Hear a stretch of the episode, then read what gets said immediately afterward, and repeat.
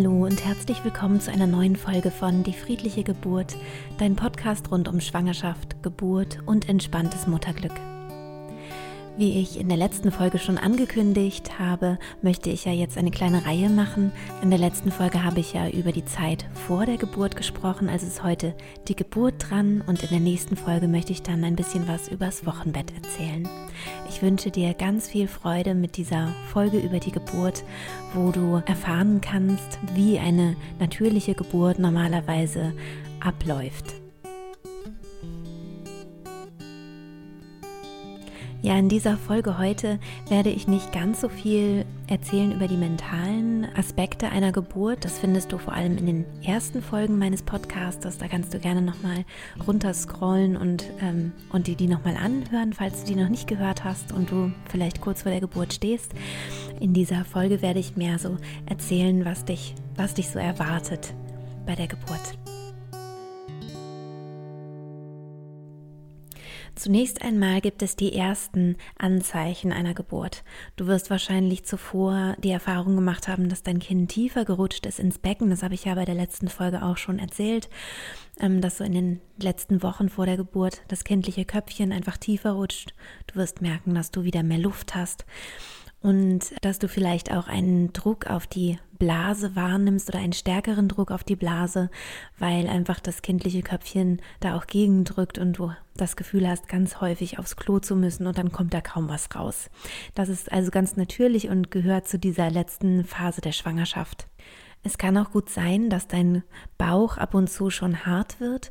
Gerade am Abend, wenn man sich hinlegt, ist es so, dass die Gebärmutter dann oft übt und das sind sozusagen die ersten kleinen Vorwellen, die Übungswellen oder auch die Senkwellen. Wenn die Geburt losgeht, dann kann es sein, dass es mit kleineren Wellen losgeht, also dass sich der Körper so einschwingt.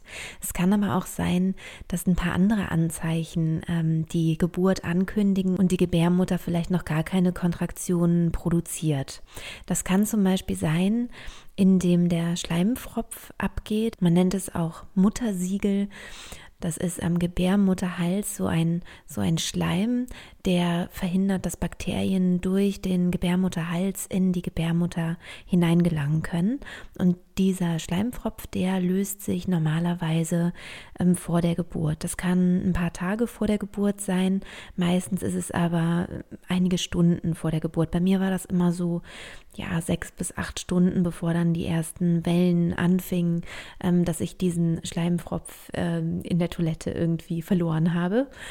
Und ähm, der ist meistens auch so, dass man ihn tatsächlich wahrnimmt als etwas Ungewöhnliches in der Unterhose oder eben auf dem Klo. Es ist ein bisschen fester und ein bisschen dicker und größer. Und ja, es ist tatsächlich so ein schleimiges Etwas. Es ist eher durchsichtig und ähm, kann so ein bisschen durchzogen sein, so wie so blutig durchzogen. Das ist normal. Ähm, bei mir war es bei der zweiten Geburt so, dass direkt danach mir wirklich das Blut so die Beine hinuntergeflossen äh, ist. Das ist nicht normal. Das war für mich auch ähm, der Grund, warum ich dann sofort ins Krankenhaus musste. Das heißt, wenn du zu Beginn äh, Blutungen hast, die jetzt nicht nur tröpfchenweise sind, sondern wirklich ja die Beine runterfließen, dann solltest du dich auf jeden Fall ins Krankenhaus begeben, um einfach klären zu lassen, abklären zu lassen, ob alles in Ordnung ist. Bei mir war dann ja auch alles in Ordnung, aber das konnte man halt vorher nicht wissen. Also bei mir hatte, war anscheinend einfach ein Blutgefäß geplatzt, also nicht weiter schlimm. Das heißt, du brauchst jetzt auch keine Angst haben, wenn da Blut äh, irgendwie plötzlich ist. Nur, dass du halt weißt, ähm, das ist auf jeden Fall ähm, dann wichtig, den Kontakt zur Hebamme zu suchen und das einmal abklären zu lassen. Es kann aber auch sein, dass ähm, einfach plötzlich mitten am Tag, ganz klassisch wie im Film, die Fruchtblase platzt. Ähm, das kann auch sein, dass es erst mitten in der Geburt ist oder sogar am Ende es werden manchmal auch wirklich mit der Fruchtblase noch wie eine Glückshaube sozusagen, wird dann manchmal das Köpfchen geboren, dass man vorher die intakte Fruchtblase noch sieht. Also das heißt, das ähm, Aufgehen der Fruchtblase, das musst du nicht vorher schon mitbekommen, aber es kann natürlich sein, dass du das vorher erlebst. Normalerweise ist es so, dass die Natur dann auch ähm, Wellen produziert. Also entweder hast du sowieso schon Wellen oder aber die Natur fängt an, der Körper fängt an, dann im Laufe der nächsten Stunden ganz von sich aus, ganz von alleine Wellen zu produzieren. Und du hast normalerweise 24 Stunden Zeit, dass diese Wellen ähm, ja beginnen können. In manchen Krankenhäusern oder in vielen Krankenhäusern ist es so, dass nach zwölf Stunden langsam eingeleitet wird, um eine Infektion zu verhindern. Aber du kannst dir tatsächlich 24 Stunden dafür Zeit lassen. Ich würde eine Einleitung mit künstlichen äh, Venenmitteln, einen Venentropf, wenn es irgendwie geht, vermeiden. Denn meistens ist es so, wenn man mit einem äh, solchen Venentropf anfängt, dass dann auch andere ähm, Interventionen folgen. Und wenn du das vermeiden kannst, dann ähm, wäre es toll, wenn man das vermeidet. Es gibt natürlich auch Situationen, wo es einfach riskant wäre und wo es dann natürlich selbstverständlich ist, dass man dann eben diese medizinische Maßnahme auch äh, in Anspruch nimmt. Das kann man aber normalerweise ganz gut abklären mit dem geburtsbegleitenden Personal. Also wirklich dann auch die Hebamme fragen, die Ärzte fragen, ist das jetzt wirklich notwendig? Ähm, das kann ich dir auf jeden Fall empfehlen. Und wenn es dann eben absolut notwendig ist, weil es sonst gefährlich wird, dann auf jeden Fall. Und dann kommst du auch damit gut zurecht.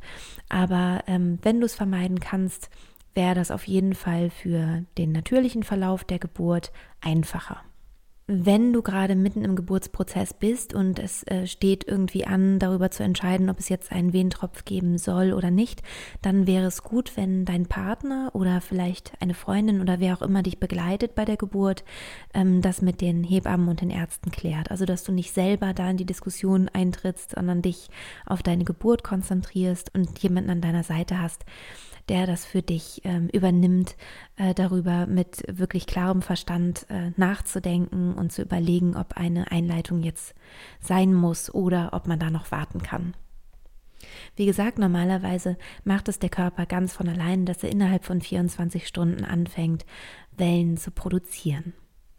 Egal, was vorher gewesen ist, also ob du einen Blasensprung hattest oder nicht, oder ob du ähm, den Schleimfropf äh, verloren hast und das mitbekommen hast oder nicht, ist es normalerweise so, dass die Geburt sich dadurch ankündigt, dass die Wellen kommen und gehen und zwar relativ unregelmäßig. Wenn du dein erstes Kind bekommst, dann kann es sich über viele Tage sogar auch hinstrecken. Also sei da nicht verwundert und ähm, geh am besten auch da in die totale Entspannung.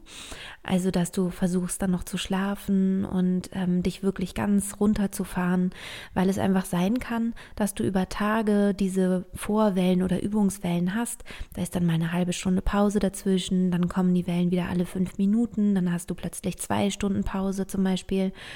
Also es kann sein, dass es so ganz unregelmäßig sich so einschwingt. Und es ist ganz, ganz wichtig, dass du in der Zeit ganz viel Kraft tankst. Also gar nicht davon ausgehst, dass die Geburt jetzt innerhalb der nächsten 24 Stunden äh, passiert, sondern dass du davon ausgehst, du hast noch mehrere Tage wahrscheinlich, wo sich der Körper einfach einschwingt und äh, versuch dann noch so viel wie möglich dich zu entspannen und zu schlafen. Man nennt diese erste Phase, in der der Muttermund bis zu circa 5 cm aufgeht, die Latenzphase. Und es ist gut, wenn du in dieser Phase noch nicht ähm, deinen Geburtsort aufsuchst, außer natürlich, du machst eine Hausgeburt, dann bist du wahrscheinlich an deinem Geburtsort, aber dass du eben noch dann noch nicht ins Krankenhaus gehst oder Geburtshaus, damit dann nicht sozusagen die, die Uhr tickt und die Zeit läuft. Denn sobald du im Krankenhaus ankommst und du auch ja, dort bleiben kannst, also du nicht wieder nach Hause geschickt wirst, gucken Ärzte und Hebammen natürlich schon auf die Uhr, wie lange dauert das und die haben auch ähm, ihre Zeitvorgaben zum Teil. Und diese Zeitvorgaben, die machen natürlich auch Sinn, aber ähm, eine Geburt braucht manchmal einfach viel mehr Zeit, als man ja als innerhalb dieser Zeitvorgaben sozusagen vorgesehen ist. Und es ist schön, wenn du dich da nicht so unter Druck setzen musst oder nicht so unter Druck gesetzt wirst. Und ähm, das kannst du eben vermeiden, indem du die meiste Zeit zu Hause bist und ganz entspannt dort deine Wellen erlebst. Wenn du dich fragst, ob das gerade Übungswellen sind oder ob das schon richtige Geburtswellen sind, ähm, wird oft empfohlen, dass man den Badewannentest macht. Das heißt, man in eine warme Badewanne geht, wenn man sich da ganz besonders entspannt und wenn die Entspannung sehr groß ist und die Wellen werden stärker, dann heißt das, dass der Körper sich freut, weil er sagt, ah, okay, das Muttertier geht jetzt in die Entspannung. Ähm, es hat also anscheinend einen sicheren Ort gefunden, ähm, wo es nicht von anderen wilden Tieren angegriffen werden kann. Also kann ich jetzt hier beruhigt ähm, das Junge gebären und deswegen werden dann eben die Kontraktionen stärker. Du kannst also statt Badewannentest auch in, den hypnotischen, in den tiefen, entspannten Zustand gehen. Dann ähm, hast du die gleiche, die gleiche Erfahrung sozusagen. Und ich würde dir eben sowieso empfehlen, aber das kennst du vielleicht auch schon von meinen anderen Podcast-Folgen, dass du, sobald du Wellen spürst, immer in die tiefen Entspannung gehst. Also selbst wenn es noch mehrere Tage dauert oder vielleicht auch so die ersten Senkwellen sind, die vielleicht noch Wochen vor der Geburt äh, stattfinden. Egal, dass du alle Wellen nutzt, wenn du kannst, also wenn du nicht gerade an der Kasse stehst oder so, sondern zu Hause bist, dass du sie nutzt, um in die tiefen Entspannung zu gehen. Denn damit signalisierst du immer deinem Körper, dass du auf ihn hörst, dass du achtsam bist und ja, dass du bereit bist dazu, deine Geburt zu erleben und unterstützt einfach deinen Körper, dass er sich entspannen kann und sich ähm, möglichst ideal öffnen kann für die Geburt. Irgendwann merkst du also, dass die Wellen von deinem Gefühl her immer stärker werden. Ich finde da das Bild immer ganz schön tatsächlich, dass du bis zu den Knien im Meer stehst und du siehst so eine spiegelglatte Oberfläche mit gar keiner Bewegung. Und du schaust aufs Meer und irgendwann kommt so eine kleine Welle, die vielleicht bis zum, bis zum Oberschenkel hochgeht. Und dann ist wieder nichts ganz lange. Und dann kommen vielleicht drei kleine Wellen. Dann ist wieder lange nichts. Und diese, diese Ruhe gehört sozusagen zu dieser ersten, allerersten Phase, zu diesem Vorfühlen dazu. Und irgendwann werden die Wellen regelmäßiger und auch stärker. Und ich sage immer, dass die Wellen am Ende zehn Meter hoch sind. Das ist natürlich erst, also wenn du dir überlegst, du stehst im Wasser und da kommt eine zehn Meter Welle, wäre das ja total überfordernd. Aber wenn du dir vorstellst, dass sie sozusagen nur zentimeterweise steigt, also dass die am Anfang halt eben nur ähm, bis, zum, bis, bis zum Oberschenkel hochgeht und dann irgendwie einen Zentimeter weiter hoch, dann hast du halt die Möglichkeit, mit diesen ersten Wellen zu üben, wie du mit diesen Wellen zurechtkommen kannst. Und dann durch dieses Üben und durch dieses Einschwingen, was dann so wird wie ein Tanz, kommst du dann auch mit den 10 Meter Wellen zurecht. Und wenn du das Gefühl hast, im Laufe dieser Latenzphase, während du noch zu Hause bist und schon merkst, ah, okay, das ist wohl anscheinend schon Geburt, aber ich habe jetzt noch viele Stunden, die ich zu Hause in Ruhe ähm, vor mich hin wellen kann, ähm, dann kommt es irgendwann zu dem Zeitpunkt, wo die Wellen eben regelmäßig sind und über etwa eine halbe Stunde, so alle drei bis sechs Minuten kommen und auch eine ziemliche Stärke haben. Also, dass du das Gefühl hast, es sind jetzt keine Wellen mehr, die nur, weiß ich nicht, einen Meter hoch sind, mit denen ich locker zurechtkomme, sondern das sind Wellen, auf die ich mich schon richtig konzentrieren muss, also die schon richtig ähm, Kraft haben. Und wenn das beides zusammentrifft, dass du das Gefühl hast, die Wellen sind schon richtig stark, du fühlst schon starken Druck aufs Becken, du fühlst eine starke Dehnung und sie kommen regelmäßig, dann ist es Zeit, ins Krankenhaus oder Geburtshaus aufzubrechen oder deine Hausgeburtshebamme anzurufen. Also dass sie sich dann auf den Weg macht. Eine Sache möchte ich noch sagen zum Blasensprung. Wenn du alleine bist und du hast einen Blasensprung, also dass deine Fruchtblase aufgeht, dann ist es so, dass dieses warme Fruchtwasser halt die, sozusagen die Beine runterläuft. Und dann achte mal auf die Farbe. Wenn die Farbe nämlich so ein bisschen grünlich ist, dann ist das ein Zeichen, dass du bitte sofort ins Krankenhaus fährst. Ähm, das bedeutet nämlich, dass das äh, Kindspech abgegangen ist. Das Baby im Mutterleib, das hat im Darm so ein ähm, ja, das nennt man Kindspech. Das ist so ganz schwarzer Kot. Und wenn das sozusagen ins Fruchtwasser kackt, dann wird das Fruchtwasser grünlich. Und das macht das Baby nur, wenn es in einer Stresssituation war. Das heißt, man müsste dann überprüfen, geht es dem Kind wieder gut? Also war das nur eine ganz kurze Stresssituation, wo es, das, wo es diesen Reflex halt hatte? Oder aber ähm, hat es vielleicht Schwierigkeiten, braucht es vielleicht Hilfe? Das heißt, falls das Fruchtwasser also grünlich ist, mach dich bitte dann sofort erstmal zur Abklärung ähm, auf den Weg ins Krankenhaus, zur Absicherung.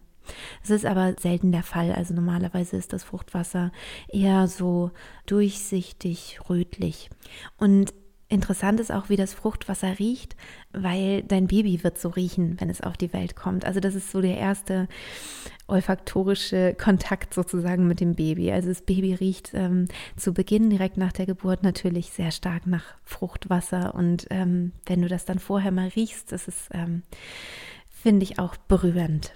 Es riecht so ein bisschen süßlich und ja, ich kann es gar nicht so richtig beschreiben, aber so ein bisschen, es hat so einen leicht süßlichen ähm, Geruch. Normalerweise, wenn, wenn deine Fruchtblase aufgeht und du noch keine Wellen hast, wenn die Gebärmutter noch nicht ähm, anfängt mit ihren Kontraktionen, gibt es drei Gründe, ähm, sofort ins Krankenhaus zu fahren. Das ist einmal eben das grünliche Fruchtwasser. Dann ein zweiter Grund ist, dass du Zwillinge bekommst oder eine Be Beckenendlage hast. Also wo man sagen kann, man, man weiß nicht, ob das Köpfchen halt wirklich schon tief im Becken sitzt oder du bist vor der 37. Schwangerschaftswoche und man noch nicht sicher ist, dass das Köpfchen wirklich schon tief im Becken steckt. Dann müsste man auch ins Krankenhaus fahren. Aber wenn du normalerweise, also kann, wenn du quasi am Termin bist oder kurz vor dem Termin oder kurz nach dem Termin, dann ist das Köpfchen fest im Becken und da ist es nicht gefährlich jetzt, wenn man Blasensprung hat. So viel noch dazu. Eine große Herausforderung für die Frauen besteht der Wechsel von zu Hause ähm, zum Geburtsort, also zum Krankenhaus oder zum Geburtshaus. Das hatte ich ja auch schon mal in einer der ersten Folgen gesagt, warum das so schwierig ist. Ich wiederhole es nochmal ganz kurz zur Auffrischung. Der Körper hat den Instinkt eigentlich, sich zurückzuziehen. Das heißt, er will eigentlich was Dunkles, einen dunklen Ort haben.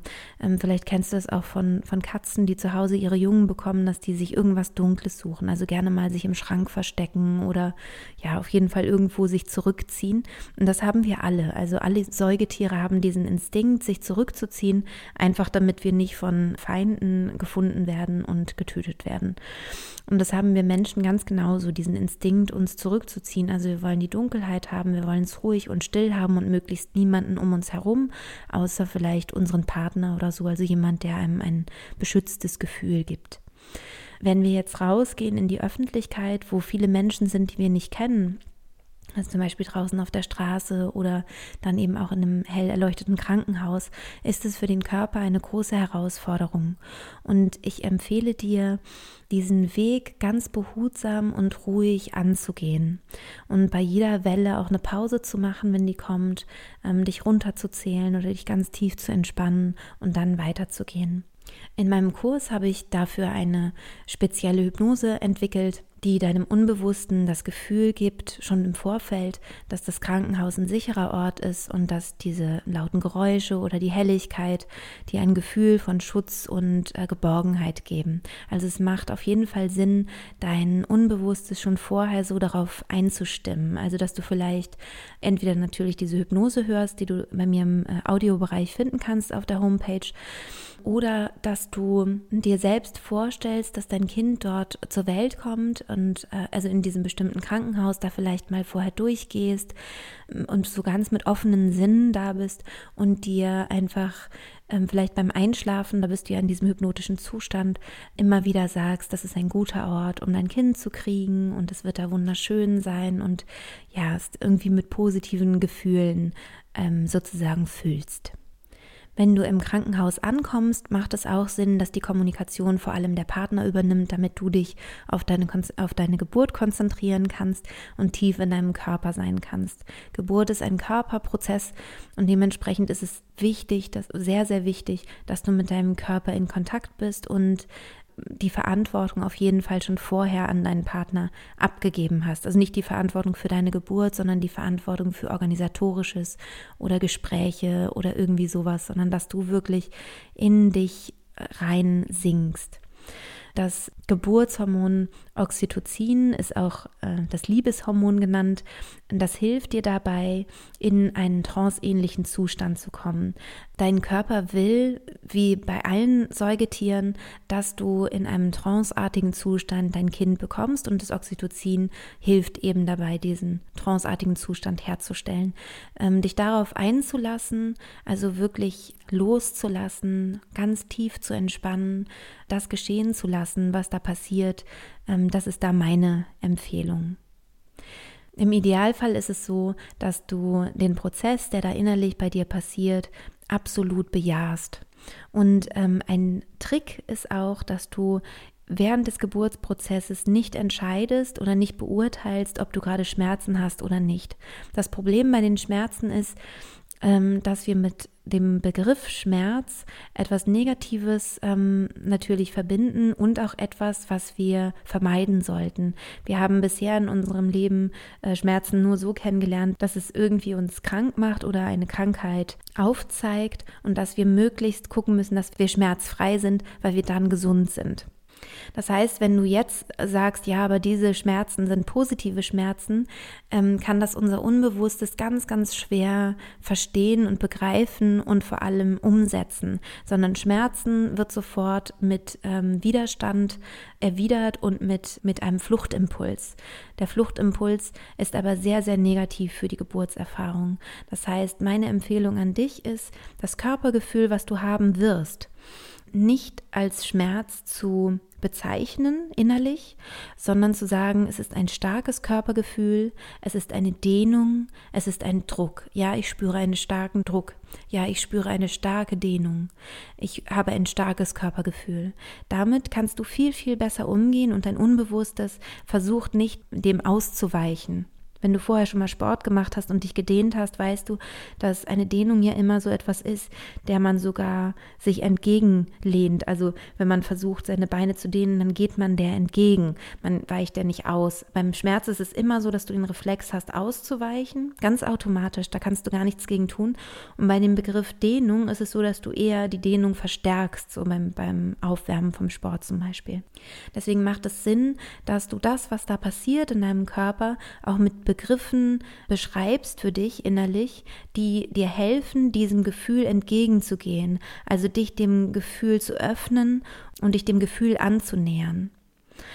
Das, was du spüren wirst am Muttermund, ist ja eine Dehnung, denn der Haltemuskel, der Ringmuskel, der der Muttermund ist, der muss normalerweise fest sein und festhalten. Und nun ist es so, dass er loslassen darf.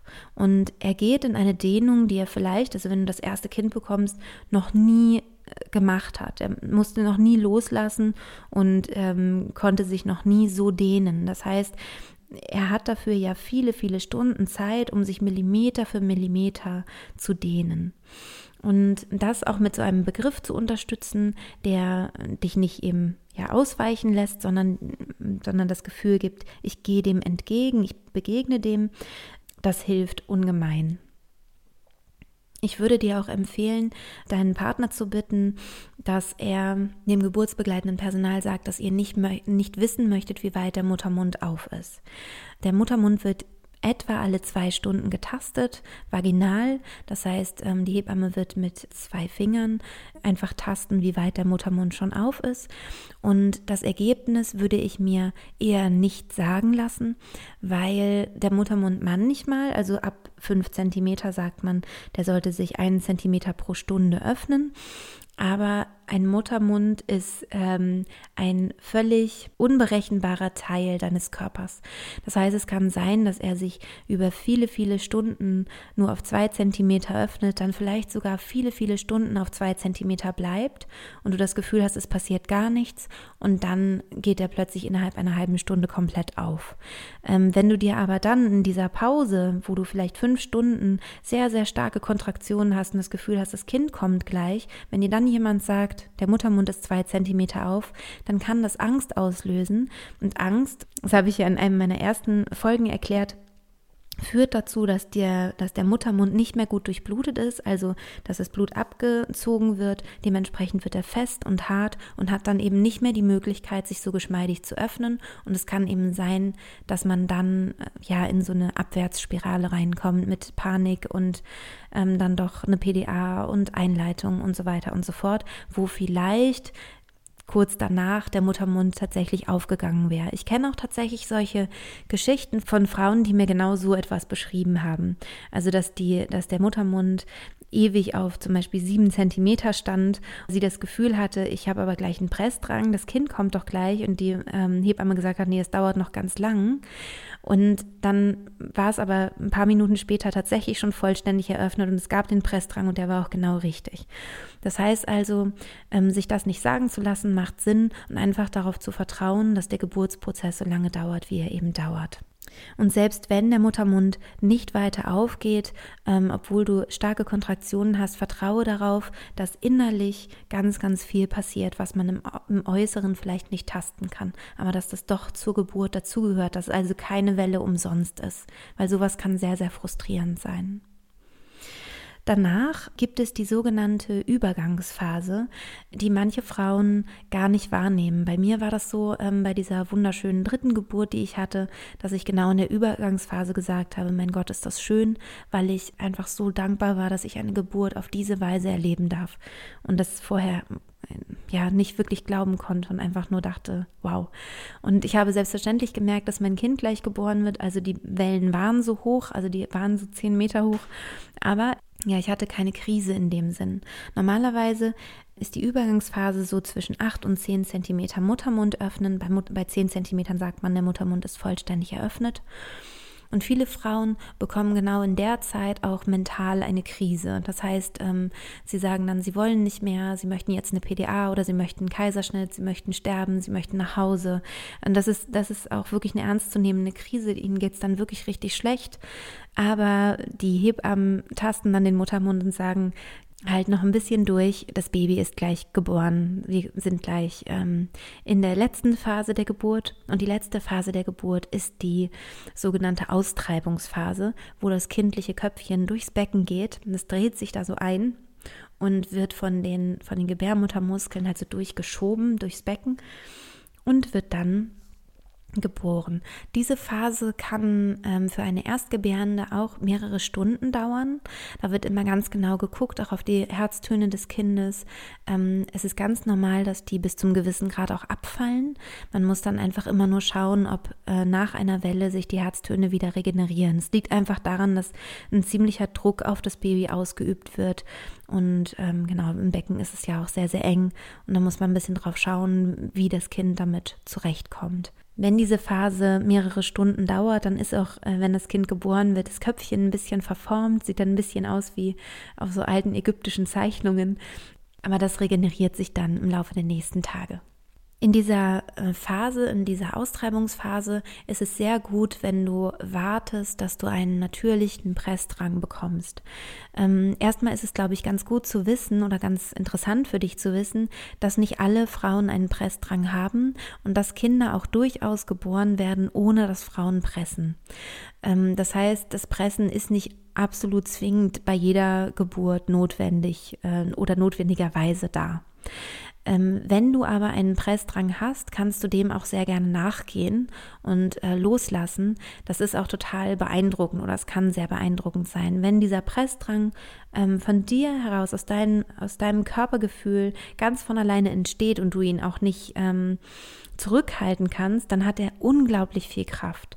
Wenn du allerdings versuchst, künstlich zu pressen, dann hat er ja kaum Kraft oder die Kraft geht zum Beispiel nach oben in den Kopf und du kriegst einen hochroten Kopf, aber unten passiert da nicht viel. Das heißt, ähm, dieses angeleitete Pressen, was ganz manchmal sein muss, also wo man dann eben auch die Hebamme fragen kann, ob, ja, ob sie anleiten muss oder ob man auch die Frau das von alleine machen lassen kann, ähm, das ist gar nicht so sinnvoll. Es ist eher so, dass es die Frau sehr schnell sehr müde macht. Ähm, es ist unglaublich anstrengend und hat aber nicht so einen großen Effekt auf die Geburt. Das heißt, am besten ist, ähm, wenn du merkst, du hast vielleicht dein erstes Kind und du hast eine lange, lange Pressphase oder ähm, Austreibungsphase, dann ist es besser, du schläfst zwischen den Wellen kurz ein und sammelst dadurch halt Kraft und dann, wenn halt ein Pressdrang kommt, dann gibst du dem nach und ähm, wenn keiner kommt, ist das auch völlig okay. Dann atmest du einfach langsam aus. Gerne so auf F oder so, also lange ausatmen. Generell ist es so, dass ähm, die Geburt ein ganz natürlicher Körperprozess ist, den ja auch Tiere ähm, naturgemäß einfach so erleben, ohne dass sie einen großen Verstand haben. Das heißt, wenn du es schaffst, auf deinen Körper zu hören und die Körperimpulse, die du hast, ähm, dann kann dein Körper genau das tun, was er über Jahrmillionen schon getan hat nämlich einfach ganz natürlich und gesund dein Kind auf die Welt zu bringen. Du musst dafür im Grunde gar nichts wissen und gar nichts Besonderes machen, sondern dich eher ein bisschen zurücklehnen, vielleicht auch ein bisschen beobachten, was macht denn dein Körper. Und gerade in dieser letzten Phase ist es eigentlich so die Autopilotphase, wo der Körper einfach macht, was er will und das ist dann auch genau richtig. Also dann dem einfach nachzugeben und zu folgen und vielleicht, also manchmal ist es halt auch so, dass er wirklich nochmal kurz verschnauft, bis er dann richtig loslegt mit einem Pressdrang. Wenn allerdings die Hebamme zu einem bestimmten Zeitpunkt sagt, jetzt bitte nicht pressen, dann äh, bitte auch nicht pressen. Das ist meistens dann Dammschutz, damit ähm, ja dein Damm schön gesund bleibt. Und natürlich, je langsamer ähm, das Köpfchen da den Damm vordehnt, desto besser ist es natürlich für den Damm. Normalerweise ist es so, das Köpfchen wird ein bisschen nach unten geschoben. Das spürst du dann auch richtig, dass der so von innen gegen den Damm drückt. Und dann ähm, wenn die Wellenpause ist, dann rutscht das Köpfchen wieder ein bisschen zurück. Bitte sei da nicht verzweifelt, weil man spürt das tatsächlich richtig und denkt, nee, jetzt doch nicht wieder zurück, sondern es soll doch, soll doch raus. Aber dieses Hin und Her, das ist halt total gut, weil es den Damm schön weich macht und vordehnt. Und ja, das ist ähm, einfach das Gesündeste für deinen Körper. Und von daher äh, begrüße das am besten. Wenn du aus der tiefen Entspannung kommst, aus dem hypnotischen Zustand, ähm, direkt von Anbeginn deiner Geburt an, wenn du die ganze Zeit in diesem tiefen entspannten Zustand bist, ähm, dann bekommst du auch aus diesem tiefen entspannten Zustand diese natürlichen Impulse. Weil manchmal wird ja gesagt, ja, Bewegung ist total wichtig und gut für die Geburt. Das, äh, das kann auch sein. Also so, ich will das gar nicht negieren, aber schau, dass die Bewegung oder der Impuls, sich zu bewegen, aus deinem Inneren entsteht. Der entsteht da, keine Sorge. Also wenn du den Impuls hast, ich will noch spazieren gehen, geh ruhig spazieren zwischendurch. Oder wenn du ähm, den Impuls hast, ähm, am Ende irgendwie noch dein Becken zu bewegen oder irgendwas oder dich nochmal rumzudrehen, dann ist es sicher ein guter Impuls, wenn du aus der tiefen Entspannung kommst. Versuche aber diesen Impuls von innen heraus entstehen zu lassen. Normalerweise ist es so, dass zuerst das kindliche Köpfchen dann geboren wird und dass dann nochmal eine Wellenpause ist. Die kann dann auch wirklich nochmal eine Minute lang sein oder so.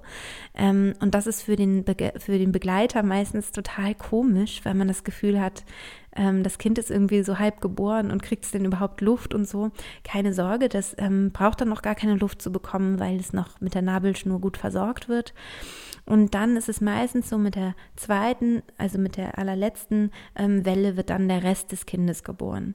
Manchmal braucht es da aber auch noch eine Welle dazwischen. Es war bei mir so bei, bei meiner großen äh, Tochter, die ich geboren habe, äh, die viereinhalb Kilo hatte, dass eben erst der Kopf geboren wurde und dann so die Brust und die Arme und dann am Ende kam eben der Rest. Und dann mussten auch alle lachen, weil es irgendwie so niedlich war und sie so einen dicken Bauch hatte.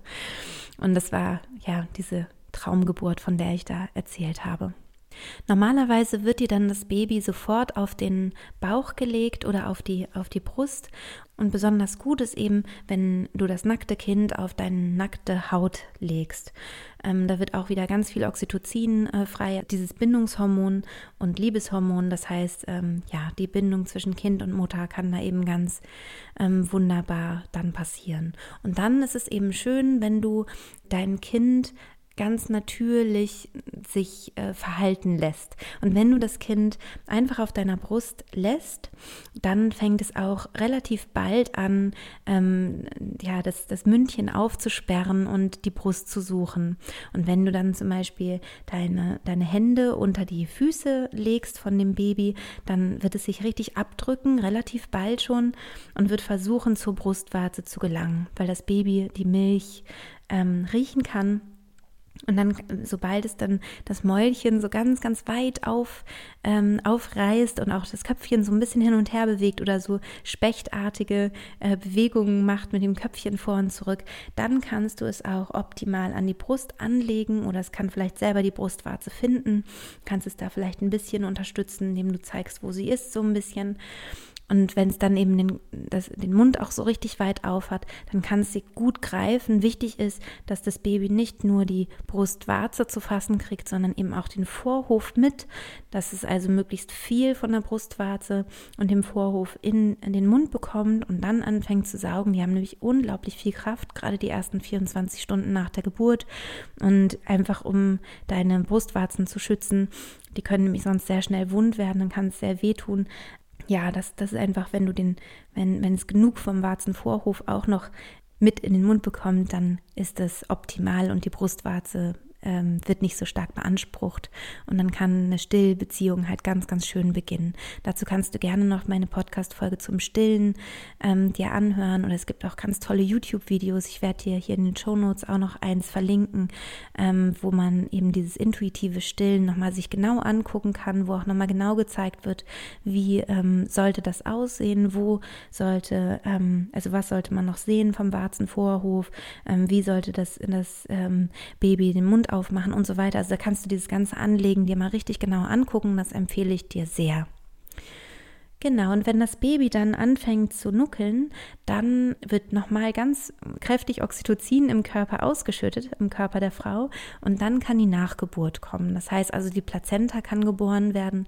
Das ist dann auch nochmal eine richtige Kontraktion, also nochmal richtig eine Welle, die dann kommt und ähm, ja, ist aber ganz, ähm, ganz leicht und einfach, äh, kommt die normalerweise rausgeflutscht und ähm, ist nicht weiter wild und äh, wird dann untersucht vom geburtsbegleitenden Personal und geguckt, ob sie vollständig ist.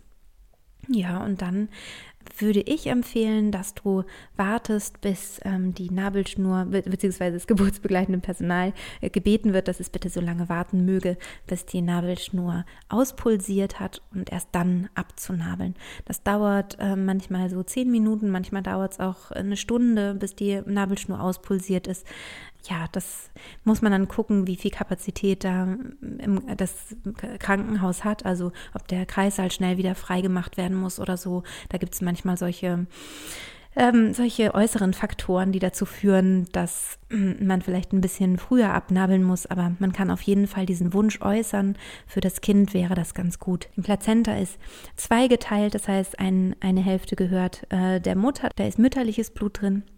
Und die andere Hälfte gehört zum Kind mit kindlichem Blut. Und äh, wenn man wartet, bis die Nabelschnur auspulsiert ist, dann ähm, kann eben das ganze kindliche Blut zum Kind fließen und ja, damit hat dann das Kind einfach einen guten Start.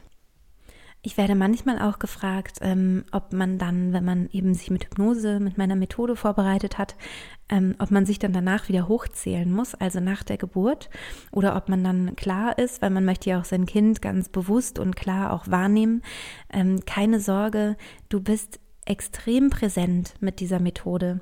Also gerade durch die Hypnose kriegst du die ganze Geburt ganz wach mit. Also lustigerweise hast du das Gefühl, du bist wacher. Ich habe das auch schon mal erklärt, dass ähm, Hypnose so ist, ähm, wenn du dir vorstellst, du hast normalerweise ganz, ganz viele Lämpchen im, im Gehirn, die an sind. Es ist bei der Hypnose so, dass alle ausgeschaltet werden, bis auf ein Lämpchen. Und dieses Lämpchen ist halt in diesem Fall das Geburtslämpchen. Also mein Baby, mein Körper, der Geburtsprozess. Das ist sozusagen diese Lampe, die im, im Kopf, im Gehirn an ist. Und dementsprechend bist du total präsent und total da, wenn du das Kind annimmst und wenn du, wenn du es in Empfang nimmst sozusagen. Und dann musst du dich nicht hochzählen und gar nichts, sondern du bist einfach total präsent und im Augenblick und kannst es genießen, dein Kind zu haben. Ähm, ich finde es sehr interessant, dass ich bei den beiden traumatischen Geburten, die ich hatte, meine Kinder nicht so sehr wahrgenommen habe und zum Teil sogar richtig wie so ein Filmriss habe und erst, also mich nicht richtig erinnern kann, wie waren denn die ersten Minuten eigentlich mit meinem Baby. Ähm, Gerade bei meiner zweiten Geburt kann ich mich wirklich nicht mehr erinnern, wie das war. Da gibt es richtig so einen Sprung und dann erst so eine Viertelstunde später erinnere ich mich dann daran, wie es war. Und ähm, das hast du bei einer bei einer Geburt mit Hypnose so nicht, sondern du bist ganz, ganz wach und kannst dich auch hinterher an alles ganz genau erinnern. Sogar viel genauer als ohne diesen Zustand. Ich kann mich bei meiner Tochter ähm, an jede Kleinigkeit noch erinnern. Also gerade die ersten Minuten nach der Geburt sind, sind total äh, präsent noch.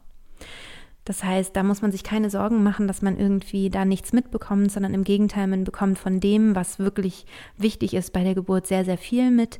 Aber man blendet halt alles aus, was ähm, ja, was gerade irrelevant ist und woran man sich vielleicht auch gar nicht unbedingt ähm, erinnern muss. So.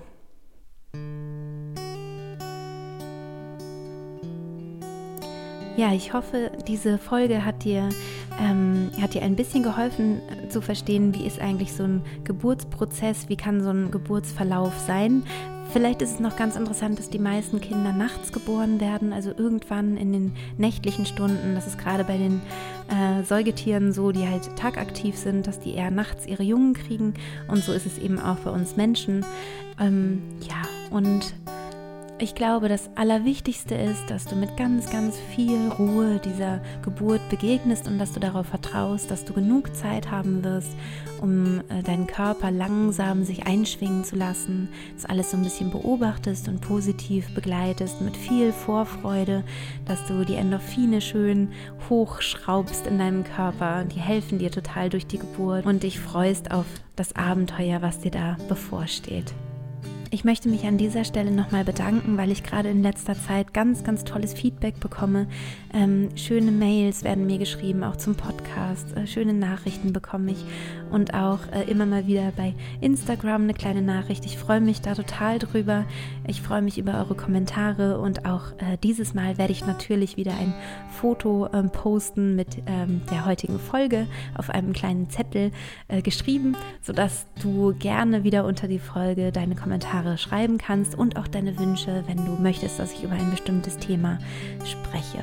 Nächste Woche werde ich sprechen über das Wochenbett und wie du dich darauf optimal vorbereiten kannst. Ich wünsche dir eine wunderbare Frühlingswoche und alles, alles Liebe. Deine Christine.